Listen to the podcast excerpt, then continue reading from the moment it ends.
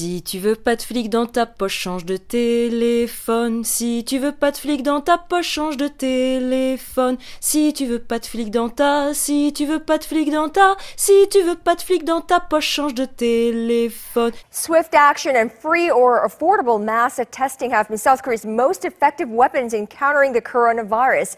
But it's not just that. When it comes to the novel coronavirus, South Korea has taken tracing and keeping track of those in self-quarantine to a new level using smartphone applications. Le tracking à visée médicale, l'utilisation de certaines données de nos téléphones pour tracer les contaminations éventuelles est aujourd'hui une hypothèse étudiée, oui ou non, par le gouvernement. Nous sommes dans un combat qui sera long et difficile, et toutes les intelligences disponibles sont nécessaires et seront utilisées. Le tracking fait partie euh, des solutions qui ont été retenues par un certain nombre de pays. Donc nous aurons fait le choix de travailler en lien avec eux pour regarder ces solutions. Mais je suis convaincu que si elles permettent de lutter contre le virus et si évidemment elles respectent nos libertés individuelles, c'est un outil qui sera euh, retenu et soutenu par l'ensemble des Français. Si tu veux pas de flic dans ta poche, change de téléphone. Si tu veux pas de flic dans ta poche, change de téléphone. Si tu veux pas de flic dans ta, si tu veux pas de flic dans ta, si tu veux pas de flic dans ta poche, change de téléphone. Si tu veux encore qu'on se voit, change de téléphone. Si tu veux encore qu'on se voit, change de téléphone. Si tu veux encore qu'on se voit, si tu veux encore qu'on se voit, si tu veux encore qu'on se voit, change de téléphone. Euh, c'est une application, euh, si nous arrivons à la développer, qui serait une application de, de protection individuelle et qui remplirait une seule fonction, c'est de vous de vous prévenir pardon, si vous avez été euh, en contact dans les jours précédents avec euh, une personne qui euh, s'est ensuite déclarée Covid+, c'est-à-dire testé positif au coronavirus, de telle manière que vous puissiez vous-même prendre les dispositions, c'est-à-dire aller vous faire tester et le cas échéant vous confiner. Le virus continuera à circuler. C'est une vue de l'esprit d'imaginer que le déconfinement pourrait se produire parce que le virus aurait disparu. Le virus sera là. Et donc la question qui sera posée au pouvoir, public, et donc à chaque citoyen, c'est de savoir si on contrôle ou pas la circulation du virus. Et on sera obligé de le faire. Et comment le faire sinon avec ces techniques-là? Euh, si on veut contrôler la circulation du virus, ben, tous les citoyens participent il faut que soit à la tentative, bien sûr, il faut que ce soit obligatoire, à la tentative de contrôle de la circulation du virus. Alors c'est choquant, oui, parce que c'est une liberté supplémentaire que l'on concède. Mais si on a accepté le confinement, il faut accepter, c'est assez terrible à dire, ça peut être très désagréable à vivre, il faut accepter l'idée que nous sacrifions notre liberté pour contrôler la circulation du virus. Moi, moi je crois que à partir du moment où les régimes disciplinaires ont été contré par, par l'émergence de forces démocratiques, par le refus de l'autorité, par, euh, par l'arrivée des années 70, par, euh, par l'envie de, de, de, dire, ben voilà, la, hiérarchie n'est plus quelque chose de supportable, il faut, il faut s'opposer à ça. Le pouvoir forcément a muté, quoi. Et pour faire fonctionner une société, quand la discipline ne fonctionne plus, eh ben, il fallait trouver un autre registre. Et cet autre registre, on en est aujourd'hui pour beaucoup les acteurs. C'est-à-dire que ce qu'on dit pas assez sur le contrôle, on a toujours la logique complotiste en disant la police exerce le contrôle, la NSA, effectivement, le gouvernement, les, effectivement les multinationales aussi par les GAFA qui collectent ces traces et qui en extraient la plus-value. Mais on oublie de dire à quel point nous-mêmes, dans nos quotidiens, on est acteurs de ce contrôle. Mais pourquoi est-ce qu'on accepte précisément ce, ce, ce, régime de contrôle, de surveillance? Pourquoi est-ce qu'on est même dans cette servitude volontaire d'une certaine manière? Ben, Il y, a, y, a, y a plein de raisons, mais, mais je pense que une des raisons, c'est que on a aussi en nous cette pulsion du contrôle. C'est pour ça qu'on l'accepte aussi bien qu'on l'exerce sur nous. C'est que le père qui demande, par exemple, à être ami sur Facebook avec sa fille pour contrôler ce qu'elle fait, ce qu'elle regarde. La fille qui va regarder l'historique de son père pour regarder quel site euh, il, observe. Quand vous rentrez dans une, dans une société que vous allez être embauché, vous googlisez votre patron, votre patron demande à un hacker d'aller voir vos comptes Facebook. Enfin, il y a une volonté de conjurer l'angoisse et l'incertitude. On a une volonté de contrôle ou un besoin de contrôle parce qu'elle est dans une société qui est extrêmement instable, extrêmement individualiste, sur lequel les anciens liens communautaires qui nous rassuraient ne sont plus là. Et on a besoin de se rassurer, notamment par la technologie, en ayant le maximum d'informations et en pouvant contrôler ou savoir ce que fait notre femme, ce que fait notre fils, ce que fait notre patron, ce que font, euh, ce que font nos gouvernements, etc. Donc cette façon de conjurer l'angoisse et l'incertitude, je pense qu'elle est, qu'elle est, qu'elle a la source de, de, cette, de ce besoin de contrôle. Et du coup, on l'accepte d'autant mieux qu'on se dit, ben oui, c'est normal parce que euh, il faut quand même que le gouvernement soit informé de ce que font les éléments dangereux, etc. Et on a mmh. comme ça, effectivement, on met en place une espèce d'auto-aliénation. Euh, moi, j'appelle ça le self-service en, écrivant évidemment ser SERF, c'est-à-dire ce vice de l'auto-alignation, ce vice de la servitude volontaire que permet magnifiquement euh, ce que j'appelle aussi le technococon, c'est-à-dire cette enveloppe technologique dans laquelle on, on évolue, qui, qui est constituée du smartphone, de nos écrans, de tous nos outils numériques. Et grâce à ces outils numériques, on a une sorte de régie de contrôle comme ça qu'on exerce sur le monde et sur les autres, et qui nous permet ce minimum de, de réassurance. Donc c'est un phénomène assez complexe et bouclé, et qui s'exerce pas simplement verticalement, en tout cas euh, par euh, par encore une fois la NSA ou les, ou les multinationales. On est vraiment Mm, mm. acteur et relais de ce, ce contrôle. Le tracking, je le rappelle, c'est le fait de recueillir des données géographiques des citoyens directement sur leur portable. Manifestement, on y va et le ministre de l'Intérieur pense qu'on peut y aller en respectant nos libertés individuelles. Dans la situation actuelle, je dis attention, parce que regardez ce qu'on a fait avec le terrorisme.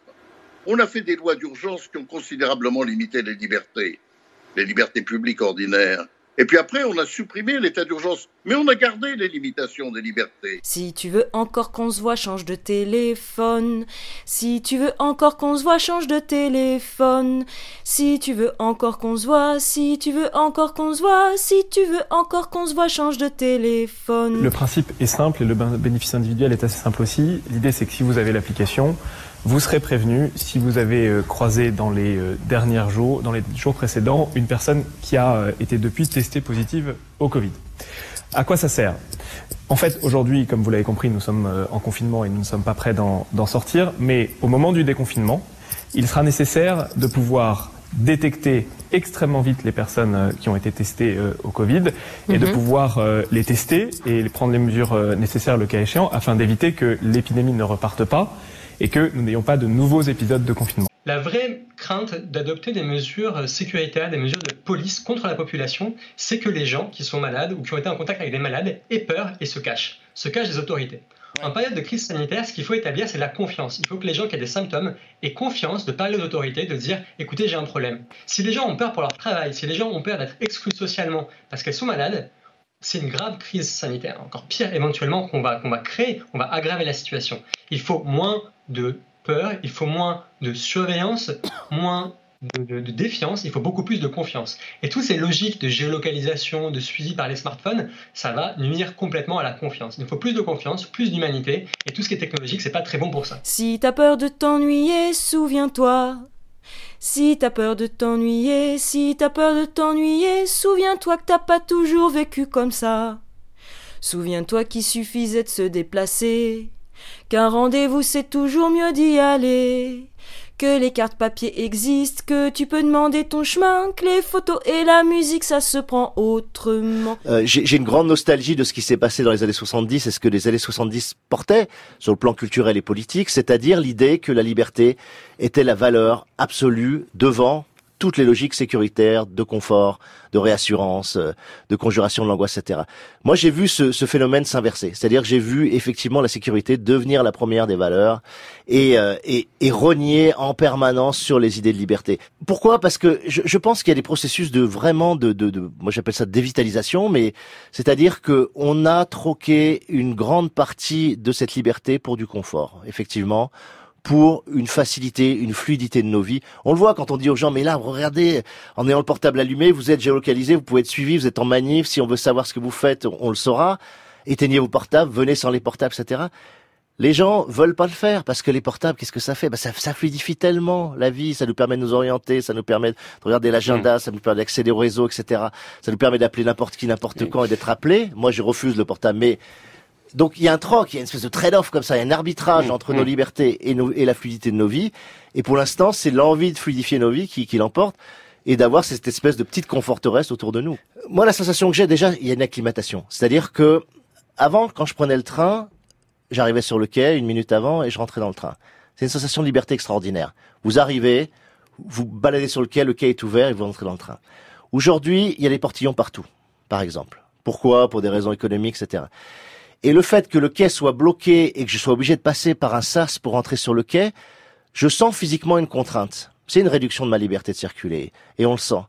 Et pourtant, là, déjà en un mois, je me suis habitué. Je me suis habitué à badger, c'est pareil dans le métro, on s'est habitué. Je me souviens dans le métro, au début, il y avait juste un petit, comme ça, tourniquet.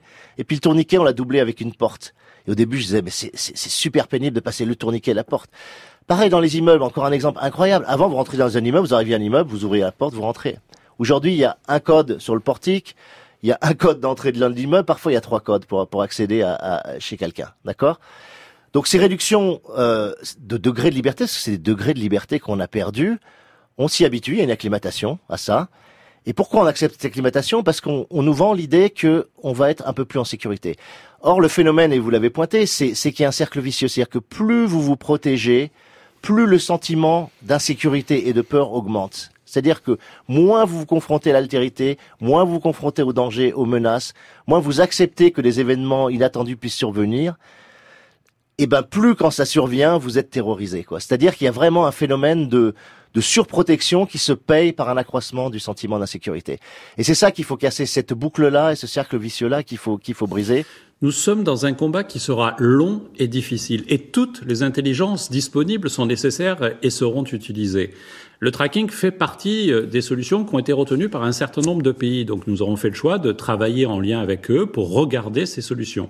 Mais je suis convaincu que si elles permettent de lutter contre le virus et si évidemment elles respectent nos libertés individuelles, c'est un outil qui sera euh, retenu et soutenu par l'ensemble des Français. Si tu veux pas de flic dans ta poche, change de téléphone. Si tu veux pas de flic dans ta poche, change de téléphone. Si tu veux pas de flic dans ta, si tu veux pas de flic dans ta, si tu veux pas de flic dans ta poche, change de téléphone. Si tu veux encore qu'on se voit, change de téléphone. Si tu veux encore qu'on se voit, change de téléphone. Si tu veux encore qu'on se voit, si tu veux encore qu'on se voit, si tu veux encore qu'on se voit, change de téléphone. Si t'as peur de t'ennuyer, souviens-toi. Si t'as peur de t'ennuyer, souviens-toi. Si t'as peur de t'ennuyer, si t'as peur de t'ennuyer, souviens-toi que t'as pas toujours vécu comme ça.